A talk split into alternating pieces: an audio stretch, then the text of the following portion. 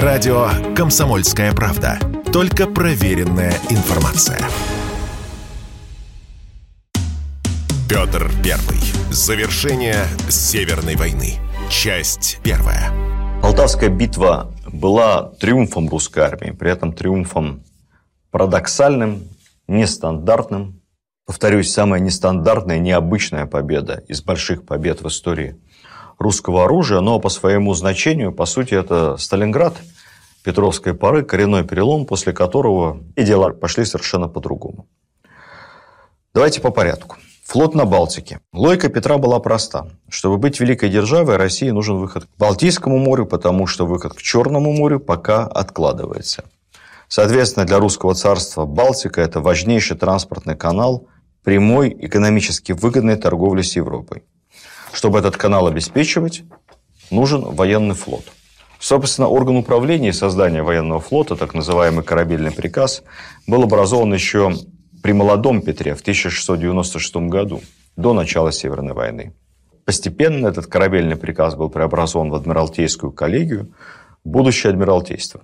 Кстати, сразу хочу сказать, что Петр не только строил большие корабли, большие, дорогие, с парусами, фрегаты, линкоры и прочее но и придавал очень большое значение грибному галерному флоту. Он был человеком трезвым в этом отношении и понимал, что среди мелких островков Балтики, в этих шхерах, галеры надежнее больших парусных судов, которые зависят от постоянно меняющегося ветра.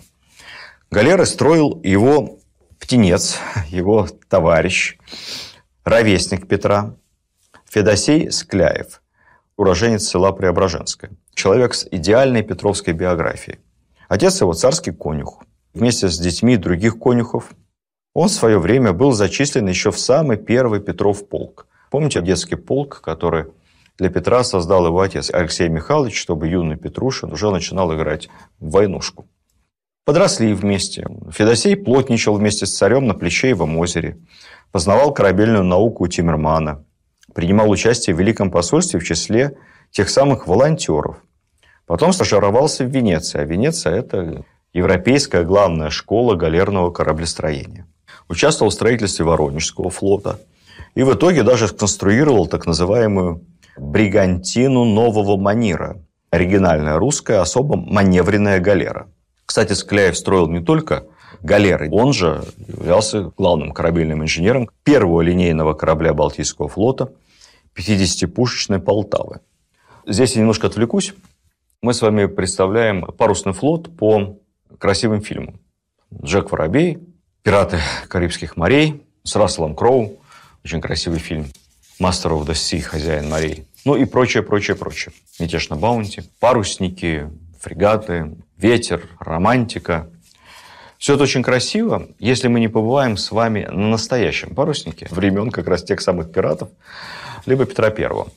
Возможность такая есть. В Питере Прямо рядом с «Газпромом», вот с этой его башней, есть на Охте яхт-клуб. Надо отдать должное нашей газовой компании. Она любит парусный спорт. Там много мальчишек и даже девчонок занимается на маленьких корабликах. Там стоит точная реплика того самого первого Петровского корабля «Полтава». 50-пушечного линкора. Линейный корабль – это самый большой корабль по классу того времени. Знаете, я тоже, честно говоря, бывал раньше на разных парусниках, современных парусниках, на которых э, нахимовцы, курсанты военных морских училищ, у них это обязательно учатся ходить под парусом. Федор Крузенштерн, их несколько на Черном море, в Калининграде. По-моему, в Питере тоже. Никакого отношения эти огромные парусники современные к тому, как на самом деле выглядело самое большое судно той поры Полтава, не имеет. Это просто сущий ад. В двух словах вам скажу. Там команда, по-моему, человек 300, 250. Где они там помещаются, вот если только их не складывать штабелями, понять вообще невозможно. Просто невозможно. Как они спят и где. Очевидно, спали они как-то в три смены, потому что иначе просто там не поместятся. Ни в каких этих висячих мешках. Удобства простые. Если вы хотите справить нужду, будучи матросом, либо младшим офицером, то у вас там, где киль на носу корабля, ну, корабль очень маленький по размеру, на самом деле, пробежать 5 секунд. Там висит такая доска прикрепленная с дырками, как в деревенском туалете. Там дырок 5, 6, 7. Ну и, так сказать, держитесь крепко руками. Качки бояться вы не должны. Ну и успевайте прямо в воду. Главное, не свалитесь. Если вы старший офицер, наверное, вам разрешат пользоваться двумя специальными гальюнами, которые находятся в единственной закрытой цивилизованной каюте. Это капитанской каюте. Это в красивых британских фильмах капитанские каюты, они большие, светлые, там горят десятки свечей. На скрипке играет капитан, а с ним вместе на флейте или на виолончели его любимые помощники, такой у них маленький оркестр.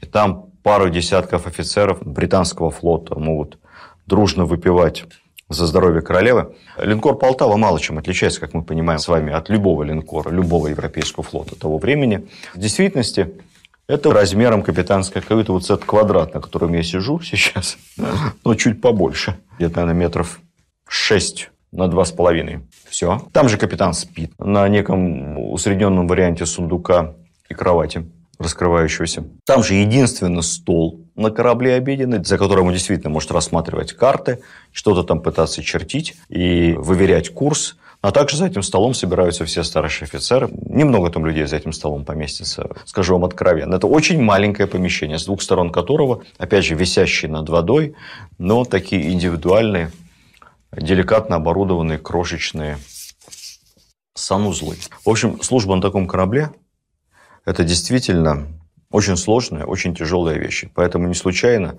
дворяне пытались записываться, попадать либо в кавалерию, уже дворянскую, либо в гвардию, когда она будет появляться, либо в сухопутные какие-то части.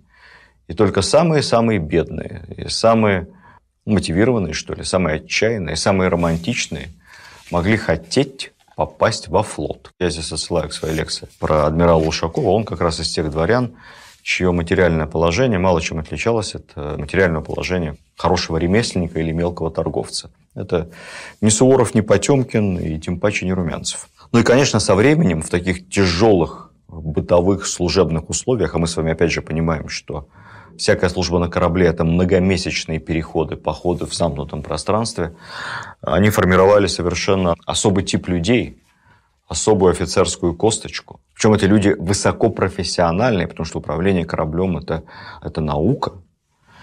И так постепенно формировались офицерские морские династии, офицерская морская честь и представление о том, что есть на флоте, на море, добро и зло.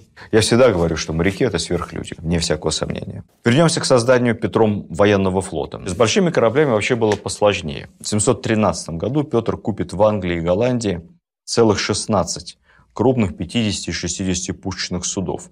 Почему он их вынужден был покупать? Покупать задорого готовые, потому что темпы строительства собственных кораблей отставали. Хотели построить, например, за несколько лет к 718 году около 20 больших кораблей, 50 пушек плюс, построили лишь один. Остальные приходилось покупать. Забегая вперед, скажу, что после смерти Петра строительство кораблей Балтийского флота практически сворачивается. Например, в 1726 году, на следующий год после его смерти, только заложен на верфях будет один корабль. При Петре II, его внуке, новых судов не строят вообще. Кораблестроение в то время в России, помимо всего прочего, осложнялось еще и тем, что воды Балтики, особенно около Петербурга, связано это с тем, что Нева река очень полноводная, очень глубоководная. Это, конечно, удобно, как для захода кораблей с моря. Но в то же время такой огромный выброс пресной воды делает воду рядом с Петербургом, в районе Кронштадта, полупресной. А в полупресной воде, в не сильно соленой, суда того времени начинали быстрее портиться, чем-то обрастать и быстрее гнить. Соответственно, срок службы у них был меньше. И нужно было чаще проводить ремонт. Для управления судами Петром выписывались иностранцы.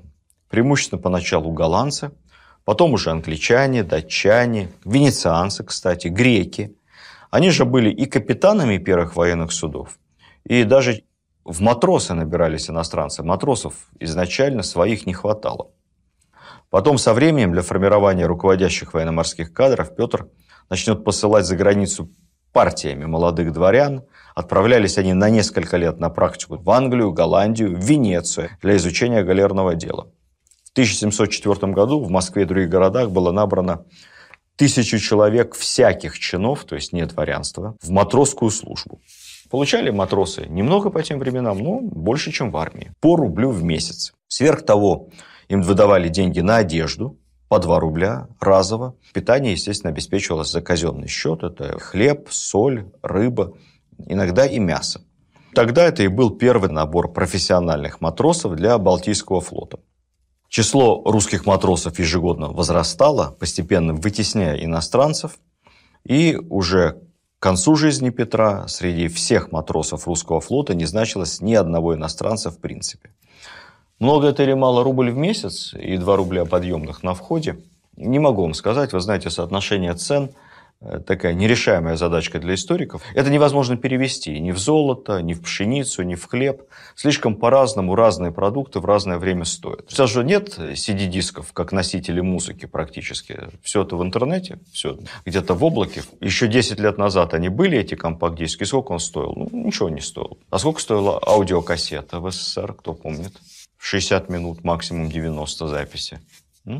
12 рублей Максел, 9 рублей Данон. Пересчитайте в доллары. 12 рублей – это по официальному курсу 20 долларов. Можете представить, чтобы компакт-диск стоил 20 долларов. Перевод цен настолько зависит от технологии, от э, потребности, от уровня зарплат, что сколько стоил рубль посчитать невозможно. Хотя на истфаках говорят, что рубль Петровский – это примерно 100 долларов в сегодняшнем выражении. Скажем так, деньги небольшие, но люди тогда жили бедные. На казенных харчах можно было как-то протянуть и даже что-то откладывать, посылать семье. Петр Первый. Завершение Северной войны. Часть вторая. Как различались матросские должности? Назывались тогда не матросы, а матрозы. Матрозы через букву Z. Слово «матроз» пришло с голландского флота. Первое время – Молодых нижних чинов на флоте называли «салака», то есть новичок, молодой специалист. Слово это у нас, как мы знаем, сохранилось по сей день. А вот когда он уже послужил и имеет опыт, и не имеет взыскания, то Салака получал звание «добрый матрос». Создаваемый Петром Балтийский флот не самый сильный, не самый качественный, комплектован неравнозначными кадрами, но раньше у Москвы вообще никакого флота не было. Поэтому флот воюет, опыта набирается и успешно решает боевые задачи. После Полтавы небольшие, но сплошные морские победы. А сегодня нам, кстати сказать, это и представить-то тяжело. Флоту всего лишь несколько лет. А вот в 713-м он уже успешно бомбардирует шведскую крепость Гельсинфорс, современные Хельсинки. Там паника. В августе того же года десант морской пехоты – с нашего флота высаживается и захватывает столицу Финляндии, того времени город Абба или Турку на сегодня. В следующем году у мыса Гангут первая по-настоящему крупная победа русского флота на Балтике. У шведов там было большое количество крупных кораблей, и они, увидев русских, и парусники, и галеры – стали, как полагается, людям ответственным, организованным и практичным, в соответствии со шведским морским уставом, перестраиваться в специальную линию, выстраиваться, готовиться к атаке. Русские не стали терять времени, атаковали сходу, обстреляли их и даже подожгли несколько кораблей в процессе перестроения. А параллельно с этим обстрелом выдвинули довольно большое количество специальных штурмовых больших галер – и шведы отбили одну атаку, вторую, но не выдержали. Галерам удалось сблизиться со шведской эскадрой вплотную, и русские пошли на абордаж. Раненый командующий шведов дрался со шпагой в руках и даже упал за борт. Но наши его выловили. Сражение длилось три часа, завершилось сокрушительной победой русского флота. Все, что не сгорело, было нами захвачено. При этом наши потеряли всего-навсего 127 человек убитыми не говоря уже о захваченных кораблях. Это было очень эффективное действие. Кстати, о галерах. В отличие от других флотов, наши галеры были особенно эффективны, потому что у нас в качестве гребцов использовались не невольники, как где-нибудь в Венеции или в Турции, а передовые рекруты солдаты пехотных полков. Это давало значительные преимущества. Ну, во-первых, солдаты гребли не из-под палки. Они были людьми заинтересованными в победе. Во-вторых, в случае абордажа эти грибцы, солдаты, также складывали весла, брали в руки оружие и присоединялись к штатной абордажной партии, тем самым создавая сразу значительный численный перевес перед противником. Поэтому русских галер боялись. Атака на галерах – фирменная черта петровской военной тактики. В 715 году наш флот чуть не взял Копенгаген. Вот так получилось. В этот момент наши союзники, датско-прусские войска, осадили небольшой приморский город на севере Германии, это были шведские владения, и там находился сам Карл XII. Надо сказать, что Карл XII не переставал тактически глупеть по ходу Северной войны. Что он там забыл в этой маленькой крепости?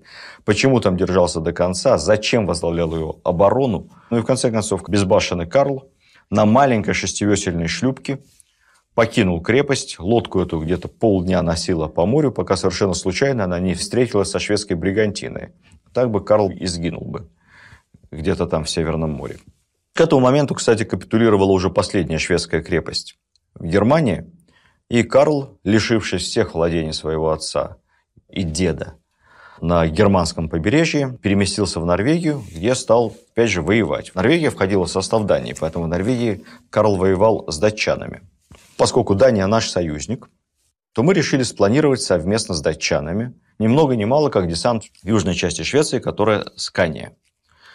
В Копенгаген прибыл огромный русский флот. Три корабля, построенные в Амстердаме. Четыре корабля из Архангельска под названиями Уриил, Силофаил, Варахаил и Ягудиил. Я бы сразу сдался, если бы такие корабли подошли к берегу Швеции. Потом прибыла еще большая эскадра, так называемая эскадра Сиверса, из 13 судов, включая 7 линкоров, 3 фрегата, и большой галерный флот. Такой собрался галерный флот, что датчане сами испугались, и там началась какая-то большая путаница. Датчане заподозрили Петра, что он хочет оккупировать Данию, ну а что такой огромный флот пригнал с людьми, и захватить Копенгаген. Петр заподозрил, в свою очередь, датчан, что под предлогом русской угрозы хотят заключить со шведами сепаратный мир. Датчан подзуживали англичане, поскольку англичане уже тогда начали бояться. Обратите внимание, как только Россия расправляла плечи, сразу все начинали говорить о русской угрозе. Десять лет до этого Россию не видел никто в упор. Россия была героиней анекдотов, которые суматошно бегает от Карла при первом его появлении. А тут уже русская угроза в Копенгагене. Король Великобритании Георг I потребовал вывести русские войска, внимание, из Дании и Северной Германии. Приятно звучит для нашего уха. При этом он приказал командующему британского флота блокировать русский флот. Командующий британским флотом был э, явно адмиралом не глупым. Он сослался на какие-то неточности в формулировках приказа и запросил у короля подтверждение. Подтверждение, как вы понимаете, тогда не смс-ками отправляли и не по телеграфу. Поэтому пока яхта туда, яхта обратно, все это занимает неделю. За это время миролюбивые министры короля Георга смогли убедить горячего монарха в том, что начать войну с Россией крайне невыгодно. И вообще даже рвать с ней экономические и дипломатические отношения, потому что Британия очень сильно зависит от русского сырья. Не от нефти и газа, у нас там было другое сырье, мы помним с вами. Лен, пенька, дуб, зерно, воск, и прочее, прочее. И мало того, что если мы заблокируем русский флот, то русские одномоментно арестуют все британские активы в Петербурге и в Архангельске, а это много британских кораблей, это много денег, ну и вообще прекратит импорт стратегически необходимых для Британии товаров. Поэтому, слава богу, прямого столкновения между русским и британским флотом удалось избежать, а то это была бы первая англо-российская война. В итоге высадка в Швеции десанта огромного не состоялось. Русский флот гордо, но обиженно покинул Копенгаген и отправился обратно в Кронштадт. Тем не менее, вслед за этим последовал целый ряд побед нашего флота над шведами. Петр любил выпускать памятные медали о победах, такая была мода в то время, не только в России, а везде в мире. После одной из таких побед на море Петр выпустил медали, по традиции золотыми медалями были награждены все офицеры, а серебряными – нижние чины, рядовые матросы. На этой медали было выбито замечательная, на мой взгляд, надпись. «Прилежание и храбрость превосходят силу». То есть Петр силой считал шведский флот, но мы побеждали храбростью и прилежанием, организованностью. То есть порядок бьет класс, как говорили классики. Петр готов был продолжать войну и один, и без датчан, и без прусаков. И несмотря на вялое и боязливое противодействие Британии, и готовил в 721 году штурм с моря шведской столицы Стокгольма. В этих условиях деваться некуда. Швеция пошла на нештатский мир, понимая бессмысленность и бесперспективность дальнейшего ведения войны с Россией. Сразу скажу, что после нештатского мира, после окончания Северной войны, Россия сразу ворвалась в высшую лигу мировых государств. Знаете, это был как май 45-го. Она сразу стала сверхдержавой. И не просто одной из многих, одной из узкого числа самых влиятельных держав в мире, не только больших по территории, но и больших по экономике, по армии, по силе, по геополитическому влиянию. Сам Ништадтский мир 1721 года чрезвычайно интересен. России отошли большие территории. Я не буду путать вас старинными названиями, что есть Ингерманландия, что есть Ляндия или Фляндия. По современному нам отошла Карелия, большая часть. Далее, территория современной Ленинградской области, Выборг, Ладога, Нарва, территория между Балтикой и Ладогой, часть современной Прибалтики, то есть практически вся Эстония, часть Латвии. Предусматривался также обмен пленными, амнистия всем преступникам и перебежчикам, кроме сторонников Мазепы. Петр, как мы помним, никогда изменников не прощал. При этом мы, в общем-то, вели себя не жадно, и территория Финляндии, которая была практически полностью под контролем русской армии, она великодушно возвращалась Швеции. Лишние земли, как считал Петр, были не нужны. Подтверждались, кстати, все привилегии аздейскому, то есть прибалтийскому дворянству. И надо сказать, что с той поры прибалтийское немецкое дворянство на 200 лет станет надежной опорой русскому трону. Николай I как-то скажет, не очень объективно, честно говоря, но ярко. Я думаю, что восстание декабристов его к такой фразе подтолкнуло. Он сказал, знаете, в чем разница между русским дворянством и немецким, то бишь прибалтийским? Русские дворяне служат России, а немецкие дворяне служат мне. Надежнее, лояльнее. Гарантировалась свобода вероисповедания на всех территориях занятых. Ну и вообще надо сказать, что прибалтийские дворяне, да и крестьяне прибалтийские – с переходом под русскую руку, в общем-то, жить стали лучше, чем при шведах. Самое интересное – это так называемый пятый пункт, весьма странный пункт мирного договора. Победившая сторона, то есть Россия, в самых изысканных выражениях принимала на себя обязательство уплатить побежденной стороне, то есть Швеции, 2 миллиона ефимов. Это очень большая сумма. При этом выплаты должны были идти строго в определенные сроки и через строго определенные банки Гамбурга, Лондона и Амстердама. Петр Первый. Завершение Северной войны. Часть третья. Что такое 2 миллиона ефимков? Это серебряные монеты весом почти в 30 грамм, почти в унцию каждая. Для сравнения, линкор «Полтава», флагман, первый корабль Балтийского флота, такого большого класса, его строительство обошлось нам под ключ вместе с артиллерией. 35 тысяч ефимков, то есть это 60 кораблей уровня Полтавы. Ну, мечтать бы о таком флоте. Единомоментно было тяжело. Весь бюджет Швеции в тот момент, уже сильно потрепанный, в 1721 году, составлял как раз 2 миллиона ефимков. То есть выплата России – это была как бы оплата приобретенных территорий, которые так де-факто уже много лет занимались Россией. Эта выплата равнялась годовому бюджету Швеции. И выплата была произведена. Почему победившая сторона заплатила побежденной, когда обычно наоборот побежденная сторона платит репарации победителям? Мы сегодня так до конца это не узнаем. Это вообще сложная темная история, есть разные версии. Есть верящие, что таким образом Петр просто пытался подкупить партию войны в Швеции, поскольку продолжение войны стоило нашему бюджету довольно дорого. И он решил уж, заплатив раз, дать таким образом как бы взятку части шведской элиты. Деньги не шли напрямую в бюджет, деньги шли в коронный бюджет, то есть бюджет короля. Там у них были разные карманы.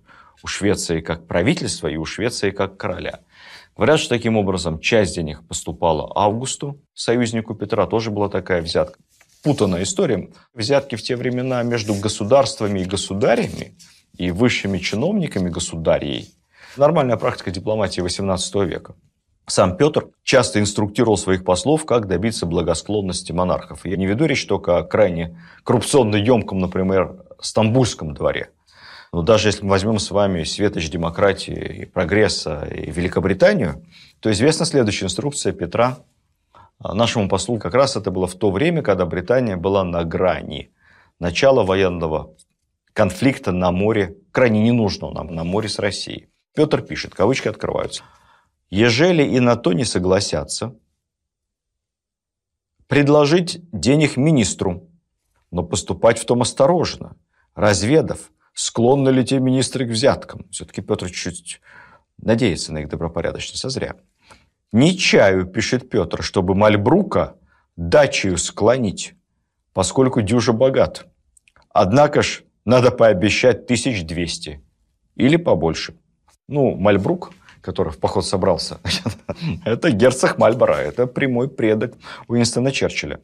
Так либо иначе, я не стал уже докапываться, согласился на сию дачу Мальбрук, или обошлось меньшей суммой кому-то пониже, или вообще как-то само по себе рассосалось, но английская эскадра не стала помогать шведам в тот сложный момент в борьбе с русскими десантами, ну а потом фланировала-фланировала, и нашу экономическую зону Балтийского моря покинула.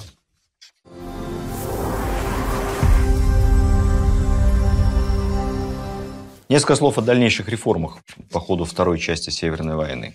Параллельно боевым действиям Петр продолжал политику самых интенсивных реформ, которые происходили быстро, не всегда обдуманно, весьма сумбурно иногда. Ну, кстати, со временем все более и более системно. Одиннадцатый год, два года спустя Полтавы. Создается правительствующий сенат из восьми человек высший орган государственной, законодательной, исполнительной и судебной власти. Сразу, три в одном. Разделение властей такими глупостями Петр не занимался. Первые три года местом пребывания Сената была Москва. В отличие, кстати, от Римского Сената, название Петр взял оттуда, ему это все очень нравилось, римская история. Историю это Петр любил. Никита Зотов не зря ему картинки показывал исторические с кунштюками.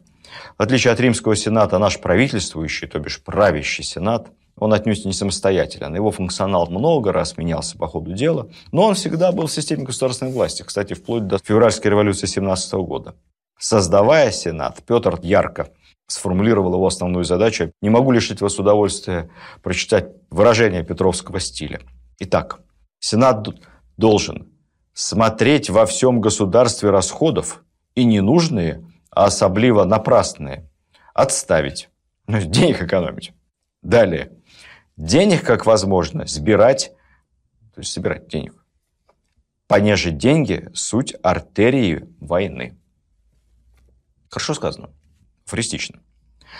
Боярская дума постепенно сходит на нет. Нет указа о ее единоментном закрытии. В общем-то, Петр давно считает ее органом неэффективным.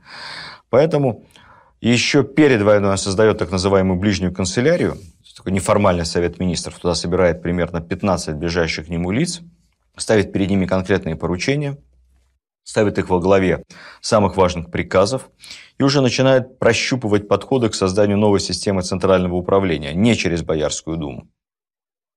С 711 года и вплоть до самой кончины Петра идет бесконечная реформа ликвидации старых государственных органов, приказов и замена их новыми. Кстати, приказы менялись на коллегии. Приказ, как мы помним с вами, это не отраслевой орган управления, это не Министерство сельского хозяйства, не Министерство обороны. Приказы могли быть и территориальными, и проектными, и отраслевыми, или какими-то смешанного функционала. В общем, довольно это все было хорошо для Ивана Грозного, но уже запутанно для XVIII века. Последние приказы, кстати, были отменены уже при Елизавете. До этого момента еще как-то там полусуществовали. Но, по сути, отраслевую систему управления создает Петр – делая те самые коллегии. 711 год. Грамота кабардинцам о согласии России принять их в свое подданство и под свою защиту. С той поры Кабардино-Балкария есть часть России уже 300 лет. Тогда же в 711-м Марта Скавронская, она же Крузе, она же Василевская, она же Михайлова, опять отсылаю вас к своему циклу лекции о Екатерине I, Марта Скавронская официально объявляется женой Петра I. К этому моменту она уже мать многих его детей. В том же году бракосочетание царевича Алексея, наследника империи, сына Петра I от первого брака, с австрийской принцессой Шарлоттой. Шарлотта была весьма милым созданием и юным. Женился, хоть и не торопился. Про царевича Алексея мы подробно еще поговорим отдельно. Это такая тема интересная, хотя и грустная. 712 год. Основан Тульский оружейный завод. Первый казенный оружейный завод. Как гласил указ, для лучшего в том оружейном деле способу, при той оружейной слободе, слободы-то были, помните рассказ про кузнеца Демидова, который сделал точную копию Петру немецкого пистолета. При той оружейной слободе, изыскав удобное место, построить заводы, на которых можно бы ружья, фузеи, пистолеты сверлить и оттирать, а палаши и ножи точить. 714 год. Знаковый указ мне он очень нравится. Запрещавший де-факто дворянам мужского пола вступать в брак, не постигнув основ знания, необходимых для службы. Более того, положите штраф такой, что невольно будет жениться, пока сего не выучится. То есть сначала учиться, потом жениться. Смерть для Митрофанушек и страдания. 714 год. В этом же русле следующий указ о запрете производить в офицеры тех дворян, которые не прослужили рядовыми в гвардейских полках. Очень нравится мне сей указ. В том же году, буквально через несколько дней, учреждена фискальная служба. Фискалы – это тогда совсем не налоговики. Почему-то пишется, что фискалы – это предтеча налоговая, но на самом деле этих фискалов было немного, по четыре на губернию – они должны были главным образом тайно проведать, доносить и обличать на злоупотребление чиновников. То есть это такие штатные дознаватели, стукачи. Не хочу приводить аналогии с современными службами, не нужно это, ни мне, ни вам. Но должны они были пресекать казнократство, взяточничество, принимать всяческие доносы от частных лиц. Опять же, цитирую выведывать случаи злоупотребления, доносить Сенату, невзирая на чины и звания. Мучился Петр с взяточничеством и злоупотреблениями и боролся с этим, конечно, сугубо наказательным методом. Вещь сия жестокая и всегда неэффективная. Бороться со взяточеством надо по-другому. Если даже фискал сделает ложный донос, то по незнанию деталей сие не страшно. Петр полагал, и не нравится мне это положение, что в кавычках лучше недоношением ошибиться, чем молчанием. Не соглашусь здесь с нашим великим государем. Была стройная вертикальная система. Во главе фискалов стоял оберфискал, то есть главный фискал. Главный фискал назначался императором, подчинялся ему напрямую, только ему. Оберфискал по должности входил в этот суперэлитный орган, в состав совета – там заводился специальный фискальный стол, куда поступали все доклады, доношения. Фискалы были самой ненавистной и ненавидимой всеми от дворян до губернаторов частью Петровской системы госуправления. Тогда же, в 14 году, указ о единонаследии. Речь не о престолонаследии, а речь о порядке наследования дворянского имущества. То есть фактически вводился принцип майората – если недвижимое будет всегда одному сыну, а прочим только движимое оставаться, то государственные доходы будут справнее, ибо с большего всегда господин довольнее будет, хоть помалу возьмет, и один дом будет, а не пять, а можно лгуче льготить подданных и не разорять. Вот фраза может быть немного корявая, но суть понятна. Старшему сыну, ну, либо толковому сыну, отец мог выбрать. Завещается недвижимое имущество, он следит за хозяйством, а остальные все, дорогие мои, на службу, в армию, на флот, ну, на крайний случай в коллегию. Работать. Нечего дворянам сидеть в усадьбах. А вот мне очень нравящийся указ 715 год. Таких бы побольше. Петр Первый. Завершение Северной войны. Часть четвертая. Указ императора купить в Гданьске деревья, которые по-немецки называются сиренга. Сиренгу белую и синягу кустов по полтораста штук и более. Так в России начали культивировать и разводить сирень, и высаживать ее везде. А я, поскольку жил раньше на востоке Москвы, недалеко от Сиреневого бульвара, не знаю, как там сейчас, честно говоря, но в советские годы, в мае, в июне Такая была красота, это огромный бульвар, и весь был в сирене. Не было бы это, наверное, без Петра. Или было бы, но позже. 16 год. Утверждение воинского сухопутного устава, ряд базовых положений которого действовал аж до конца XIX века. Петр писал основательно, на века. 17 год. Выход книжки, самой знаменитой книги Петровской эпохи «Юности. Честное зерцало». Это не просто русский учебник по этикету первый. Это, можно сказать, моральный культурный кодекс строителей империи, моральный кодекс дворянина. Вместо дурных компаний, пьянства, мотовства и грубости даешь иностранные языки, хорошее поведение за столом, не сморкаться в скатерть, даешь верховую езду, танцы и фехтование. В общем, почитайте, она небольшая, и никому не вредно. Никому. Очень поучительное чтиво. 17 год – как раз создание коллегии прообраза будущих министерств. Важнейшая система государственного управления. 19 год. Петр лично начинает строительство Ладожского канала. Длиной более 100 километров. По плану канала начинается близ города Новая Ладога на Волхове и заканчивается в Шлиссельбурге, упираясь в Ладожское озеро. Начинает строительство канала вездесущий на все руки мастер Александр Менщиков, но, к сожалению, сильно он не преуспевает в этом деле. Конечно, у него получается лучше на войне, чем в инженерном деле. Впоследствии Менщиков заменяет Миних, и, собственно, с Ладожского канала начинается длительная, знавшая взлеты и падения карьера Миниха в России, удивительного человека, вся жизнь которого 85-летняя практически, из них 40 с лишним лет в России, это живое подтверждение правила, чтобы много чего в России повидать и дождаться справедливости в России, надо жить долго. Вот Миник жил долго и много чего повидал. Я вас отсылаю к нашему рассказу об истории Миниха. 18 год, тогда же смерть главного противника Петра Карла XII. Астерман тогда руководил нашей делегацией на переговорах. Астерман пишет Петру. «Король шведский – человек, по-видимому, в несовершенном разуме.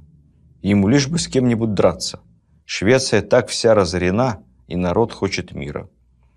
Я уже рассказывал вам, что Карл, судя по всему, был убит кем-то из собственных офицеров, которые очень хотели мира и устали от, от войны. Произошло это как раз во время боевых действий шведа против датчан в Норвегии. 20 год. Устав морской службы. Петр пишет его сам.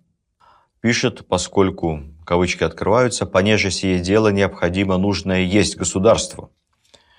Всякий патентант, который едино войско сухопутное имеет, одну руку имеет, а который флот имеет, обе руки имеет.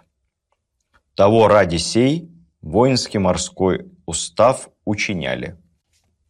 Образно и ясно. 20 год, тогда же предписание Петра все государственные бумаги, исходящие в аппарате, по окончании передавать в архив. Иначе теряется, и ничего не найдешь, с чего все начиналось. 10 марта – день архивов. Не очень хороший указ, отмена патриаршества, 721 год, 5 февраля. Кстати, любопытно, что почти 200 лет спустя, 5 февраля 18 года, Совнарком отделит церковь от государства. Это, кстати, большая тема для раздумий. Петр, отменив патриаршество, которое к этому моменту уже довольно долго де-факто не существовало, окончательно сделал церковь частью государственной машины. Конечно, для государя это очень удобно.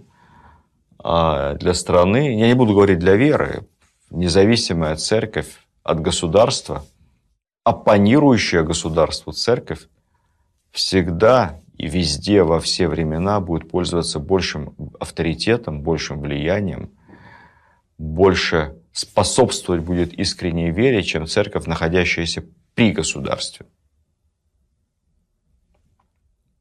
Не думаю, что мою позицию будут разделять некоторые иерархи как РПЦ, так и других церквей, более-менее тесно связанных с государственной машиной в разных странах, но я глубоко убежден, что именно так оно и есть. Петр, сделав церковь частью государственной машины полностью, сильно навредил духовности. И я думаю, что когда мы ищем ответ на вопрос, почему в православной стране после отмены обязательной причастия на Пасху весной 17 года почти никто не пришел в действующей армии солдат, почти никто. То есть до этого там причащалось, шло в церковь 99% русских православных. А потом одномоментно раз и почти никто. Почему в 18 году те самые православные крестьяне, христиане, с таким остервенением грабили храмы, убивали священников, обдирали золотые оклады? Ответ на вопрос «почему?», чтобы ответить на него правильно, надо начинать именно с того дня, с 5 февраля 1721 года указа Петра об упразднении патриаршества. Давайте от грустного к рациональному. Еще одним важным новшеством Петра стало введение так называемой гербовой бумаги. Бумаги с государственным клеймом. Остроумная, интересная идея. Приписывают ее какому-то совершенно незнатному человеку, какому-то приказчику, который якобы напрямую Петру умудрился подсунуть письмо, где описал все выгоды появления гербового сбора гербовой бумаги. Петру это страшно понравилось, он сделал этого приказчика главным по этой части, обеспечил ему блестящую карьеру и будущность. Есть разные версии, как это все закончилось, но дело не в этом. Суть заключается в чем? С этого момента все прошения и обращения к правительству и к любому правительственному чиновнику должны были делаться только на специальной гербовой бумаге. Чем важнее дело, с которым ты обращаешься, тем дороже бумага. Петр I ввел три вида гербовой бумаги. Так называемая бумага Большого Орла с печатью Большого Орла – 10 копеек за лист. Средний орел – 1 копейка за лист. И маленький орел – 1 деньга за лист. Деньга – это полкопейки. Соответственно, ты пишешь, например, прошение о принятии на младший чин, на чин канцеляриста. Можешь написать его на бумаге за одну деньгу, самую простенькую. Далее, ты заключаешь сделку – о покупке коровы или нескольких коров. Хочешь это дело зафиксировать на бумаге, чтобы тебя потом не обманули.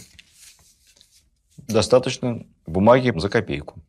А если дом каменный купить, заверить это нотариально, как бы мы сейчас сказали, тут уже нужна бумага под большим орлом за 10 копеек. Таким образом, стоимость гербовой бумаги фактически заменяла пошлину в казну.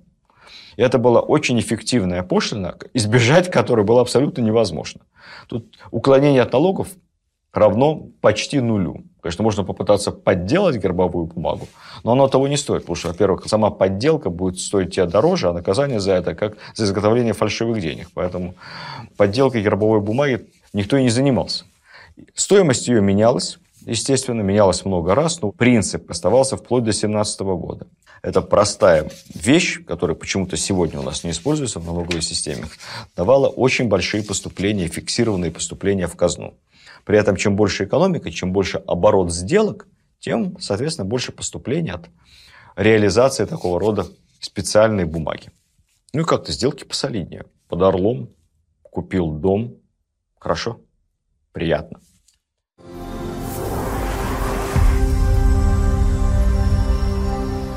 721 год. После победы в Северной войне Сенат и Синод преподносят прошение Петру о принятии им титула Отца Отечества, императора Всероссийского Петра Великого. Великий ему хорошо подошло, приросло и осталось. С отцом Отечества как-то не сложилось, хотя отец Отечества, а потом будет еще отец народов, тоже звучало на момент неплохо. Петр I принимает новый титул, и так московское государство, оно же Россия, становится Российской империей. Петр I. Завершение Северной войны. Часть четвертая.